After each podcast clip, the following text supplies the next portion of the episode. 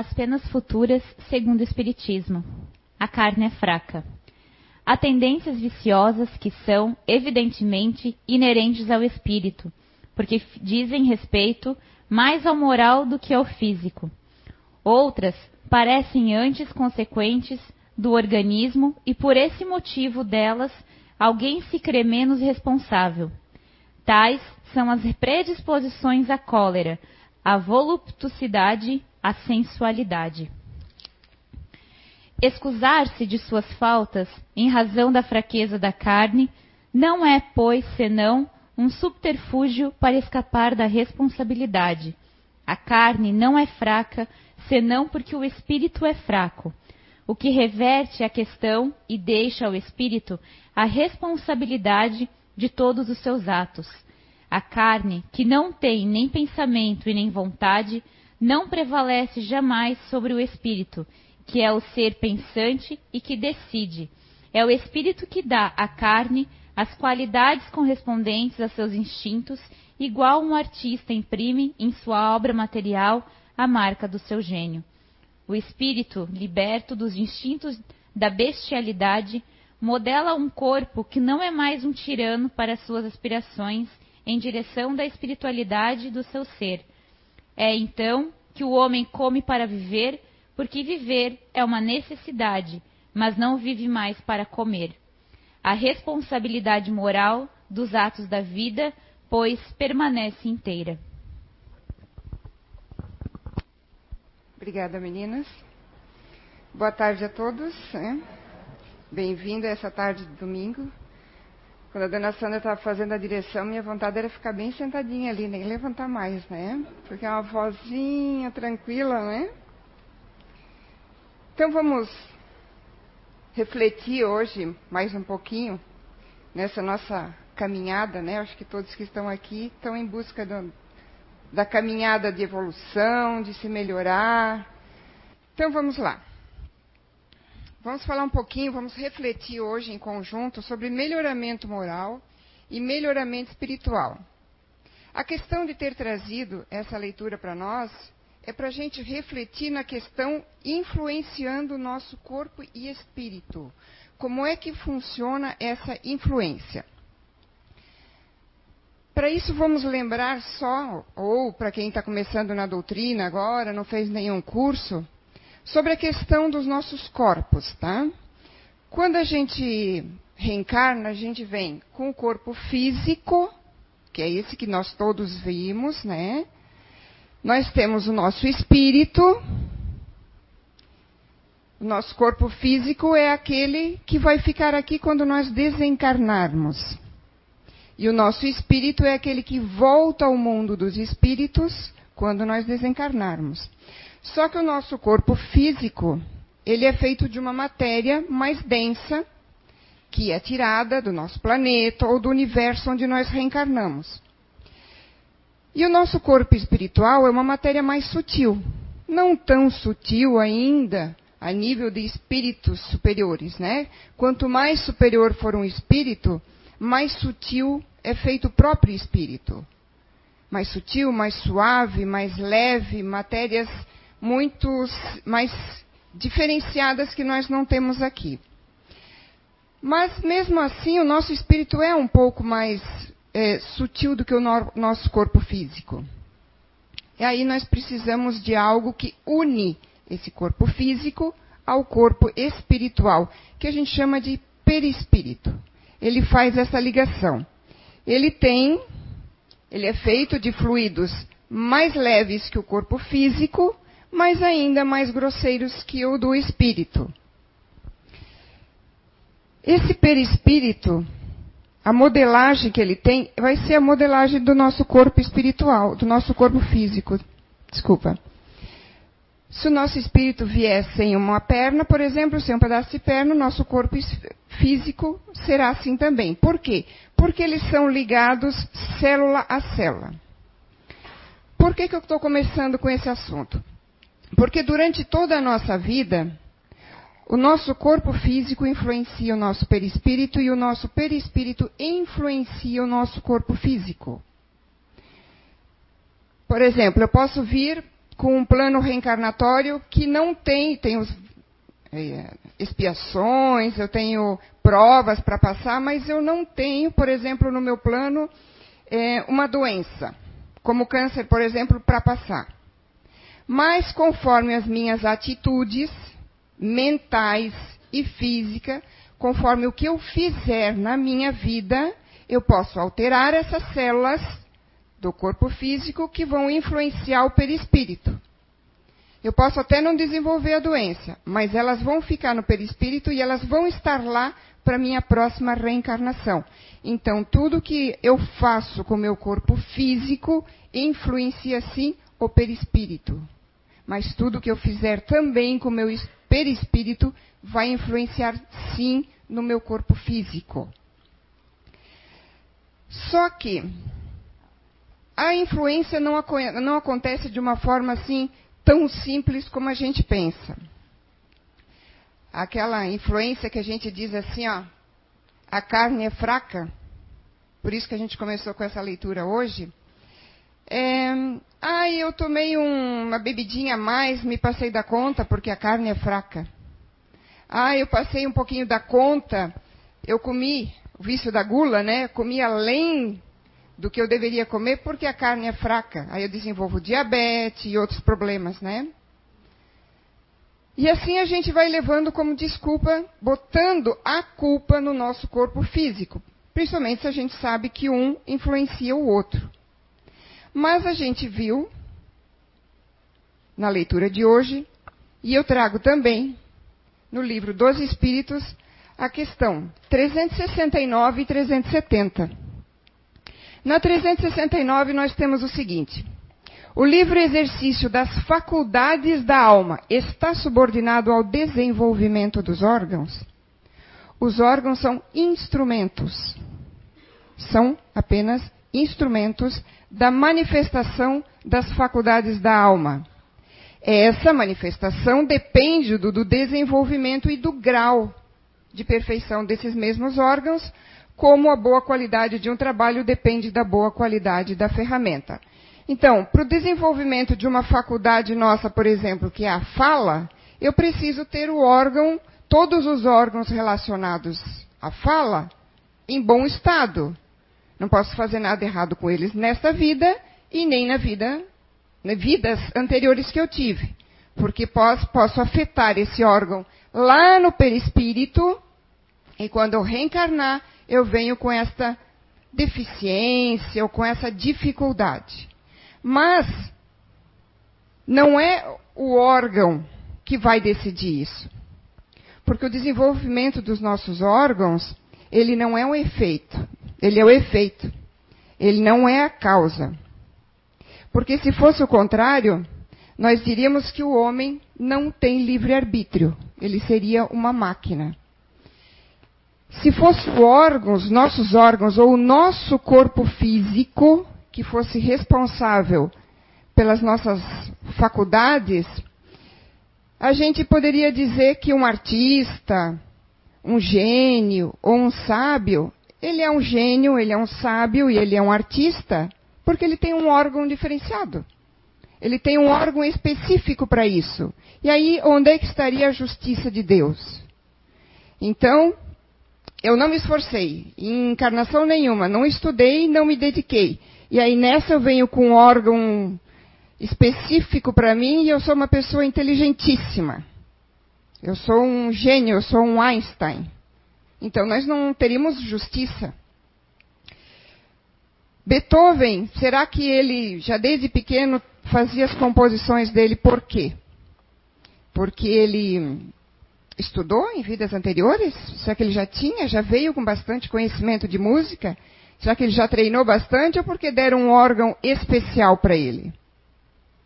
Na 370, pode-se deduzir que, da influência dos órgãos na ação das faculdades do espírito, pode-se haver uma relação entre o desenvolvimento do cérebro e das qualidades morais e intelectuais? Não se deve confundir o efeito com a causa. O espírito tem sempre as faculdades que, que lhe são próprias. As faculdades que eu tenho são adquiridas do que eu vim fazendo em vidas anteriores. Se eu fiz alguma coisa errada com a minha voz, por exemplo, eu levei multidões a fazerem é, com as minhas palestras ou com o meu dom de fala, eu levei multidões a fazerem coisas erradas. Ou até na questão de um suicídio, que eu, no enforcamento ou no envenenamento, que eu altero essa parte aqui que eu tenho cordas vocais, por exemplo. Né? Não são, portanto, os órgãos que dão as faculdades, e sim as faculdades que conduzem ao desenvolvimento dos órgãos. Principalmente aqui, se a gente fala, que é o tema, um dos nossos temas hoje, melhoramento moral. Porque se os órgãos tivessem a responsabilidade sobre as nossas faculdades, sobre as nossas atitudes, sobre o nosso espírito, então um criminoso vem com um órgão que lhe deixa ficar uma pessoa santa de uma encarnação para outra. Como é que ele vai resgatar tudo o que ele fez, né? E para completar um pedacinho da leitura de hoje, que a Jaque fez, desculpar-se por suas faltas em razão da fraqueza da carne é apenas uma, um subterfúgio. É uma desculpa que a gente bota no nosso corpo físico por atitudes que, na verdade, são do nosso ser pensante, do nosso espírito. A gente faz isso para escapar da responsabilidade das atitudes que nós temos, das coisas que nós fazemos, das atitudes erradas que nós temos, das direções erradas que a gente pegou. A carne não é fraca senão porque o espírito é fraco. Então, a responsabilidade do nosso melhoramento moral e espiritual não está no nosso corpo físico, não está nos nossos órgãos. Está no nosso corpo espiritual, no nosso espírito. O que reverte, reverte esta questão e dá toda a responsabilidade para o espírito. Então, a gente não tem com essas comprovações, né? É, na verdade, a gente vai achar muito mais, mas só com essas duas questões do livro dos Espíritos e esse pequeno trecho da nossa leitura do livro Céu e Inferno, também de Allan Kardec, a gente pode ver que a gente não pode botar responsabilidade no nosso corpo físico. Se eu não tenho um braço, se eu não tenho uma perna, se eu não tenho uma parte é, da minha, de alguma das minhas faculdades, ou de fala, ou de visão, ou de audição, a responsabilidade é nossa, é do nosso espírito, é do nosso ser. E nós estamos falando hoje de melhoramento moral, né? E o que seria moral para que a gente não deixe aqui o nosso ponto de vista? Porque até moral pode ser coisas diferentes para cada um de nós, porque pode servir de desculpa por coisas que a gente faz errado. Então, moral são conjuntos de valores, normas e noções do que é certo e do que é errado, do que é proibido e do que é permitido dentro de uma sociedade. Mas também é a nossa consciência. Porque só cada um de nós é que pode analisar o porquê de nós tomarmos determinadas atitudes por que das nossas justificativas para os nossos erros? Porque a gente quer deturpar até o conceito de moral para achar um subterfúgio, para achar uma desculpa para os nossos erros ou caminhos errados que nós tomamos, né? Vamos fazer de conta que todos nós aqui fomos criados ao mesmo tempo. Acho que a gente faz parte de um a maioria de nós aqui, por exemplo, faz parte de grupos de espíritos que são bem novos ainda. Tem em torno aí, vamos dizer, de uns 40 mil anos. Nós somos criados, então, vamos fazer de conta, é bem novinhos, 40 mil anos, mas tem uns bem mais velhos, né? Vamos dizer que o nosso grupo aqui hoje, né, foi criado todo ao mesmo tempo. Nós fomos criados todos iguais. Simples e ignorantes. Ignorantes no sentido que a gente não conhecia nada da vida ainda. A gente não conhecia nada da vida, do mundo, das pessoas, até de nós próprios. Tanto que no começo da nossa existência, a gente usava só um instinto. eram, estávamos num planeta ainda mais atrasado. Subimos um planetinha. Estamos num planeta de provas e regenerações. Mas ainda não estamos em outros planetas mais avançados. Para isso, nós temos que passar por nossas provas, por nossas. É, o que nós temos que resgatar, e em conjunto, porque nós somos todos irmãos, ajudar a humanidade a melhorar, a subir. Um sozinho de nós não vai melhorar o planeta. Não vai subir sozinho. Seria mais ou menos é, como uma mãe que estaria evoluída, mas o seu filho é um espírito ainda bem atrasado, ela, vai, ela não vai subir feliz a um mundo mais alto, mais de regeneração, mais de uh, mais liberto, um, os mundos mais adiantados, e deixar o filho lá no mundo mais atrasado e ela vai ser feliz. Esse é o pensamento que todos nós deveríamos ter. Olhar sempre para o lado, porque todos, mesmo aquela pessoa mais desconhecida, mesmo aquela que está lá no, no outro lado do mundo, ainda guerreando, são todos nossos irmãos. Nós temos que fazer a nossa parte para que todos evoluam ou vão evoluindo, para que o planeta possa evoluir também. E o que faz, então, nós estarmos todos em estágios diferentes? Porque se nós somos criados juntos, nascemos todos juntinhos, simples e ignorantes, o que nos diferencia? Ao longo deste caminho, foram as nossas atitudes, tanto de pensamento como de ação. Para que a gente consiga encontrar o equilíbrio e fazer o nosso melhoramento moral, espiritual, nós temos que tentar encontrar o equilíbrio. Com egoísmo no nosso dia a dia, com ódio no nosso dia a dia, com injustiça ou com desespero, quando tenho uma decisão para tomar, quando eu passo por um problema, nós vamos estar em desequilíbrio, nós não vamos estar em equilíbrio. Ah, eu nem percebo quando eu sou egoísta. O ódio é até um pouquinho mais fácil de perceber. Às vezes eu não percebo quando estou sendo injusto. Desespero? Hum, às vezes nem isso eu percebo. Quando eu estou em desespero por uma situação que eu não sei como resolver. Mas se eu continuar dentro dessas sintonias, eu vou estar dentro de um desequilíbrio perispiritual ou espiritual. Eu vou desequilibrar meu espírito. Conforme o tamanho desse desequilíbrio, ou o tempo que eu passo dentro desse, desse desequilíbrio, eu vou acabar afetando também o meu físico. Aí eu também estou com desequilíbrio físico, onde podem começar a aparecer as doenças. Muitas vezes essas doenças vêm para nos chamar atenção, para nos fazer observar o que é que nós estamos fazendo de errado, as nossas atitudes e os nossos pensamentos, porque pensamento também tem que ser mudado. Não é só atitude física, de falar, de fazer, mas o que passa pela nossa, nossa cabeça, pelo nosso pensamento no, no dia a dia. O pensamento é o princípio de tudo. O pensamento tem força.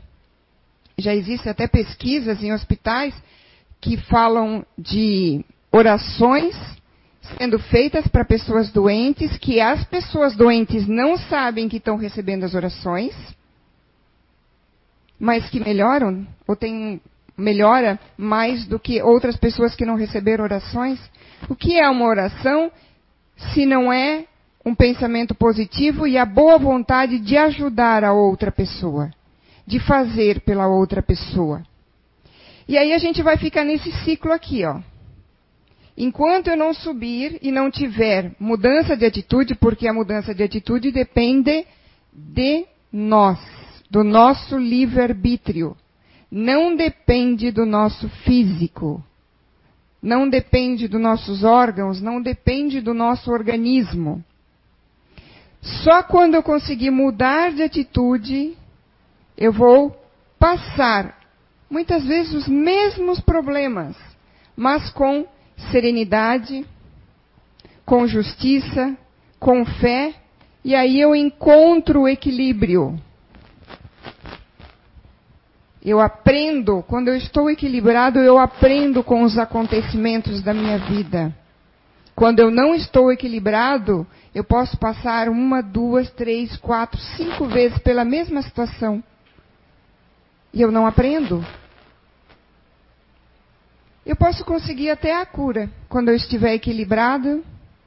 Se não é para eu passar por aquela doença e ainda tiver tempo de resolver ela, porque às vezes o corpo físico não tem mais condições. Mas se ainda tiver tempo, eu consigo também a cura e eu vou indo em direção ao progresso espiritual. Outra coisa que nos tira do equilíbrio é a nossa falta de vigilância. Vigilância com o que a gente faz todos os dias. Com o que eu penso, com o que eu digo, com o que eu faço, com que caminho eu sigo. E aí, às vezes, a gente coloca até a culpa na espiritualidade, né? Porque existe uma questão do livro dos Espíritos que fala que nós somos muito mais intuídos, mais, muito mais observados. Na verdade, nós somos muito mais influenciados pela espiritualidade do que a gente imagina. Só que qual é essa influência que a gente vai ter? Se eu tiver equilibrado, eu vou ter a influência dos bons espíritos. Eu vou estar aberto para as boas intuições. Se eu tiver desequilibrado, eu vou ter a influência de espíritos não só maus, mas muitas vezes brincalhões, que só querem ver, como se diz, o circo pegar fogo. Ok? Não tem nada para avisar? Como é que nós entramos no desequilíbrio? Ah, quando a gente pensa assim, a gente acha que são só os vícios físicos, os vícios mais aparentes, como o vício uh, do fumo, do álcool, das drogas, ou, ou até desregramentos sexuais. Mas olha só a gama de situações que nos desequilibram no dia a dia. Ideias negativas depressão ou aquela baixa autoestima que bate na gente, né? Tristeza, pessimismo, desânimo, maledicência e calúnia que a gente está fazendo, o orgulho, o egoísmo, o medo, o medo de enfrentar as coisas, o medo de decidir as coisas, de decidir pela vida, de decidir ser feliz, de decidir mudar, de decidir melhorar, a avareza. Mas olha só, coisas que a gente nem pensa: revolta, impaciência, irritação, ciúme. Isso tudo nos tira do equilíbrio. E aí um dia a vida cobra o seu preço. Porque se a gente não entra no equilíbrio, se a gente não busca o equilíbrio, a gente não pode fazer nosso melhoramento. Mas se a gente deixa para depois, ah, eu como espírita eu aprendi que Deus perdoa sempre e eu tenho várias oportunidades. Então, se eu não melhorar nessa, deixa para a próxima. Ok, mas a gente não para para pensar que não é tão fácil assim reencarnar.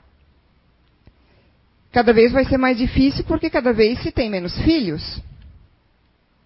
E aí eu vou deixar para a próxima, isso é um, é um pensamento meio suicida, né? Para quem professa, acredita e segue a doutrina espírita. Porque sabe que existe a lei de causa e efeito. Nós temos que buscar o equilíbrio não só por causa da nossa reencarnação aqui agora, sobre o que nós estamos fazendo aqui e agora da nossa vida, nós temos que buscar o equilíbrio para o nosso desencarne também. Nós temos que buscar o equilíbrio por causa da nossa próxima reencarnação também. Nós temos que buscar o equilíbrio por causa, por causa do tempo que a gente vai passar do lado de lá, que é o tempo de intermissão que a gente diz, nós temos que buscar o equilíbrio sempre. Para agora, para o futuro, para as próximas encarnações. Porque vai ser cada vez mais difícil, sim, ir atrás desse equilíbrio. Vamos dizer que a gente vai deixar isso para a próxima encarnação. Ah, vou levando a vida assim do jeito que dá agora, não tomo nenhuma decisão, que é um grande engano nosso, porque a partir do momento que você diz que você não vai tomar nenhuma decisão, você já tomou uma decisão, que é de não tomar nenhuma decisão. Mas tomou uma decisão e todas nossas decisões têm consequências, boas ou más, dependente de qual foi esta decisão que tomamos. Mas a gente vai deixar a decisão para a próxima encarnação, então. Não vou tomar nenhuma atitude, não vou mudar nada na minha vida. Deixa do jeito que está. Será que na próxima encarnação eu vou encarnar num lugar que eu vou ter possibilidade de estudar a doutrina espírita? E ter todo esse conhecimento que eu tenho aqui agora? Será que eu não vou entrar numa religião, ou num local, ou num país em que não se pode nem estudar? não se pode conhecer nada de religião, ou entra numa família com uma religião deturpada, porque religião não é algo de Deus. Religião é algo dos homens. A humanidade é que inventou as religiões. A religião de Deus é o amor, que deveria ser pregado para sempre em todos os povos. Alguém aqui gostaria de estar morando, de estar vivendo nesse momento lá, por exemplo, na faixa de Gaza ou lá no Iraque? Tem pessoas lá, mulheres, por exemplo, que nem estudar não estudam. Os homens têm um conceito deturpado, diferenciado do que seja o Deus. Porque se morre, se mata pelo Deus que eles acreditam. Então, a gente, o espírito ele não, retro, ele não retrograda, ele não deixa de é, saber aquilo que ele já aprendeu em uma encarnação. Mas aí eu reencarno lá, e aí eu tenho a sensação de que aquela religião não é muito bem certa. Por quê? Porque eu tenho lá na minha consciência espiritual, que ficou lá no meu perispírito, o conhecimento que eu tive aqui da doutrina espírita, dos ensinamentos de Jesus.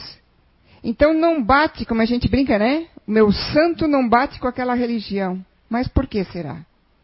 Aí vamos correr essa, esse risco, essa responsabilidade de não aproveitar todos os conhecimentos que a gente tem aqui agora. Além de que quem conhece a nossa casa há mais tempo sabe que a gente trabalha também com grupos de inteligência, que tem cursos específicos na casa que falam sobre isso, mas que unir todos esses conhecimentos faz com que nós consigamos nos manter em equilíbrio mais tempo. Vamos nos manter o tempo todo, a vida toda? Não, porque nós somos espíritos que estamos aqui ainda resgatando, ainda aprendendo.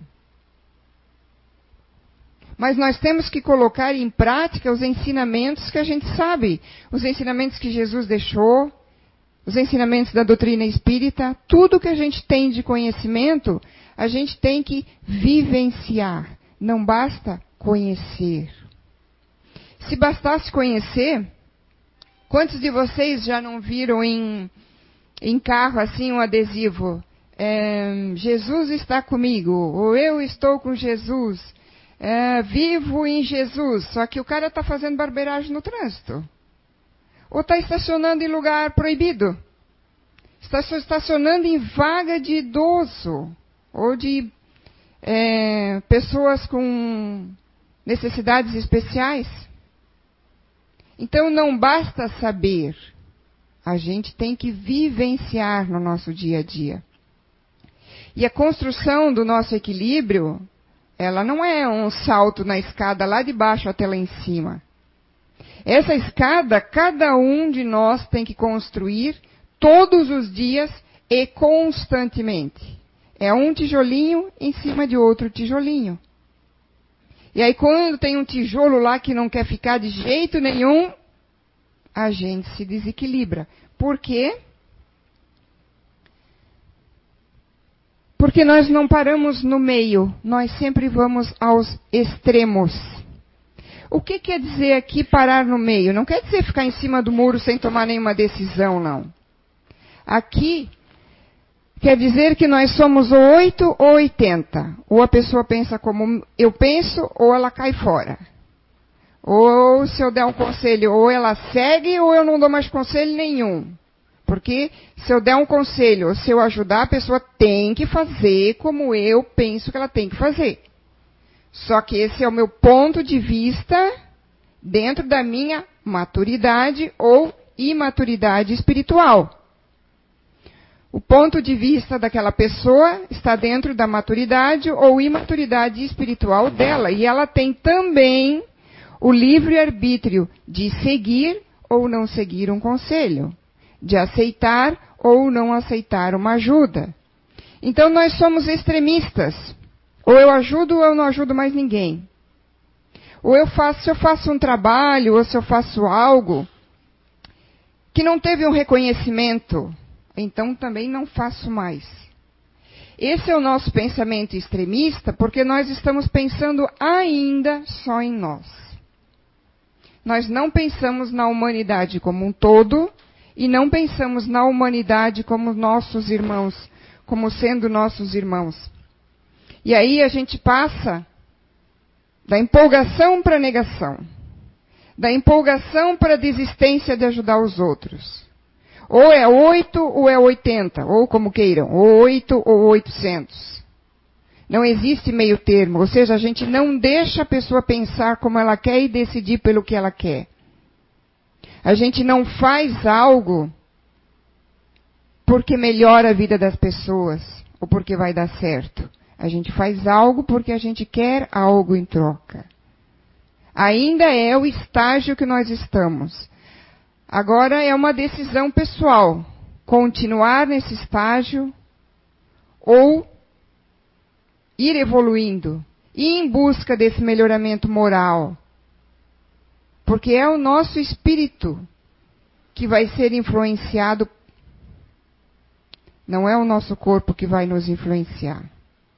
É as atitudes e as decisões que nós tomamos que influenciam o nosso espírito ou o nosso perispírito. Nós precisamos criar, porque já que não existe uma, uma receita pronta, né?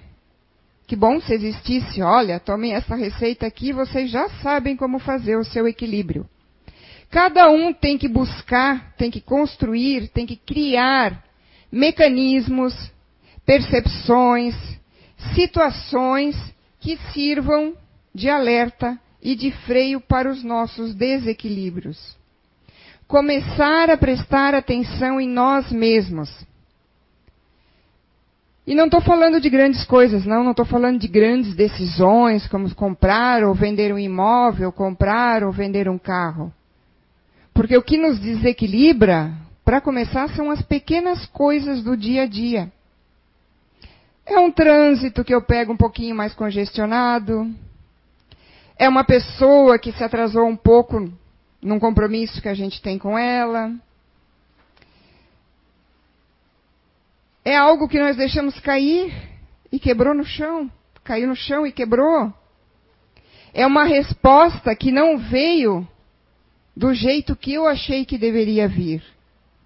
Então são essas pequenas coisas do, do dia a dia que nos desequilibram. Porque nós somos oito ou oitenta. Porque nós não temos o meio termo. Porque nós não aceitamos a opinião das pessoas porque nós não aceitamos a decisão delas de aceitar ou não nosso conselho, de aceitar ou não nossa ajuda. Cada espírito é um ser único. Então nós temos que prestar mais atenção em nós mesmos. Porque as pessoas são como nós. Cada um tem suas fraquezas, cada um tem suas dificuldades. Nós não somos melhores, mas também não somos piores que ninguém. Nós somos o que somos. O que nós construímos ao longo das nossas várias encarnações. E cada um só vai encontrar o equilíbrio dentro de si mesmo. Nesse livro aqui, Alma e Coração, psicografado por Chico Xavier, Xavier pelo espírito de Emmanuel, tem uma psicografia que nos dá uma ajuda, que nos dá uma informação como trabalhar o nosso equilíbrio no dia a dia. E o nome, o título dessa psicografia é Energia e Brandura. Então, energia é o 80 e a brandura é o 8, né? Como chegar a esse equilíbrio? Na marcha do dia a dia, urge harmonizar, no caso, equilibrar, as manifestações de nossas qualidades com o espírito de proporção e proveito, a fim de que o extremismo não nos imponha acidentes no trânsito de nossas tarefas e relações. Energia na fé, mas não demais, para que não vire fanatismo.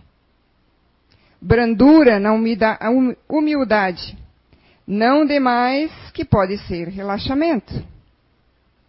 Energia na convicção, mas não demais, para não se transformar em teimosia brandura na humildade, mas não demais que genere com servilismo, ou seja, que não se corrompa e vire uma escravidão, né?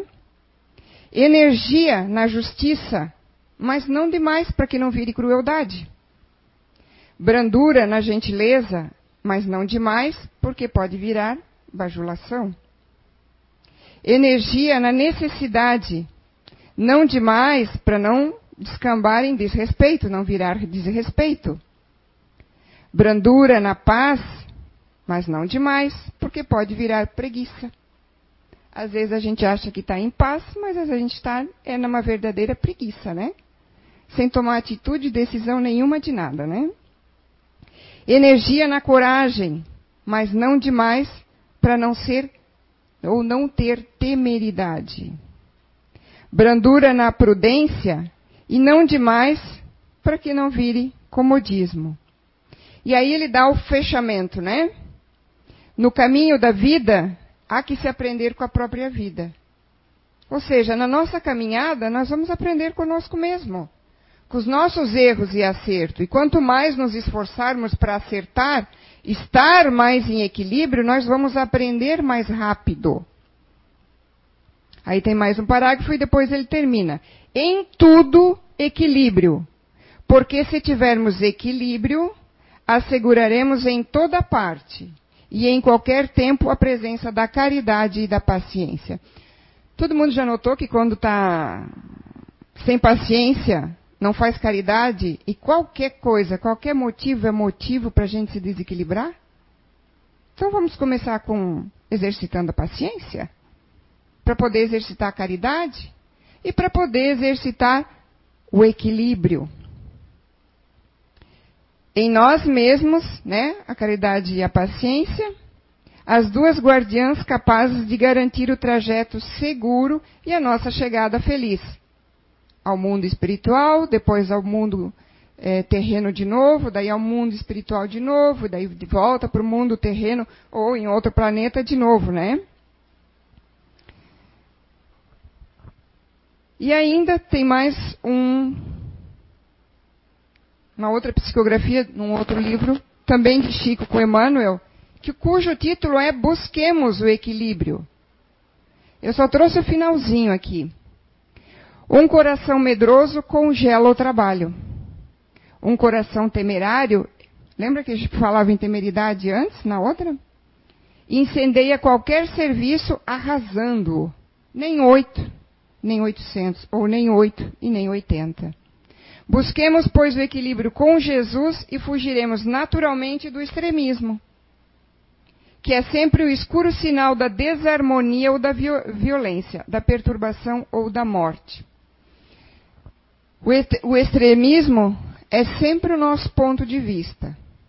É aquilo que eu acho que tem que ser, baseado na minha imaturidade espiritual. Porque a partir do momento que eu tiver mais maturidade espiritual, eu já consigo não ser mais tão extremista, chegar tão ao extremo, né?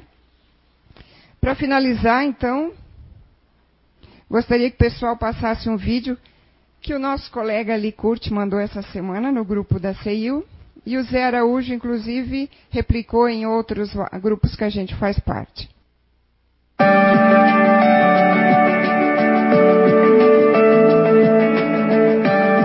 Oscar Wilde afirmou que viver é a coisa mais rara do mundo. A maioria das pessoas apenas existe. É uma afirmação um tanto ácida, mas interessante de ser pensada. Existe de fato uma diferença grande entre viver e existir. Existir não foi uma opção tua, você nasceu e está aqui. Viver está relacionado com a intensidade, com os valores que você vai abraçar para construir a história da tua vida. Tem a ver com se você vai tomar o rumo da sua vida nas tuas mãos, o remo nas mãos, ou se você vai deixar o barco à deriva. Tem a ver com qual será a tua resposta para a famosa pergunta: qual o sentido da vida? Será que existe uma resposta? Será que existe um sentido? Eu gosto de uma afirmação do Nietzsche que diz assim: a questão não é qual o sentido da vida, a questão é quantos sentidos você dará à sua. Assim mesmo, no plural. A vida é complexa, às vezes complicada, e é difícil responder isso de uma maneira só. Nós mudamos, temos momentos distintos e precisamos sim aprender a questionar os rumos, os sentidos que nós damos para a nossa vida. Como conta a história do livro O Velho e o Mar, que fala um pouco sobre isso. Um velho pescador que decide mostrar para os mais jovens que ele de fato é muito bom e diz que vai pescar o maior de todos os peixes. Ele consegue. Depois de quase morrer, ele consegue. Pega um peixe tão grande que ele não consegue colocar dentro do barco. Amarra o peixe do lado de fora e começa seu caminho de volta para casa. Quando ele chega e vai mostrar o seu troféu, ele não se deu conta que no caminho o seu peixe foi devorado por outros predadores e o que ele tem agora é apenas o esqueleto daquilo que um dia foi um grande peixe. Tem a ver com sentido tem a ver com o seguinte: quais lutas que valem a pena eu entrar? Qual é o desgaste que vale a pena determinadas coisas que eu desejo e que eu quero? Eu preciso questionar, sim, tudo aquilo que eu desejo, tudo aquilo que eu sonho, porque existem alguns sonhos que, se virarem realidade, a gente pode, na verdade, viver tristes e duros pesadelos. Questione seus sentidos e questione seus rumos, para que a sua vida tenha um significado bonito, para que a tua existência tenha de fato vários sentidos e que em todos eles haja afeto e amor. A vida é rápida. Mário Sérgio Cortella diz: a vida já é curta, mas que ela não seja também pequena.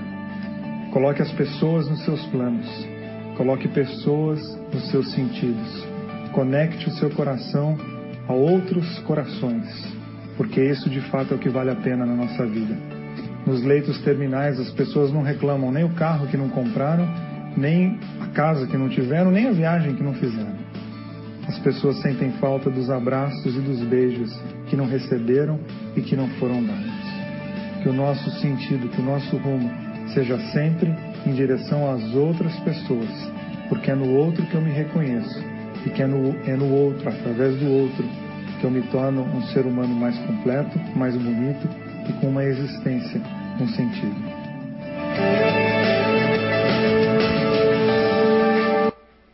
Bom, deixo essa mensagem então para finalizar, para a gente pensar. Já a gente já ouviu fazendo reflexão final do ano, né? Então vamos fazer mais uma reflexão. A vida está sempre em constante mudança. Quais são os caminhos que a gente quer seguir? Aí é uma decisão pessoal de cada um de nós. Se eu quero me manter em equilíbrio, ou se a vida vai precisar me ensinar de outras formas, é uma opção de cada um de nós. Obrigada pela paciência.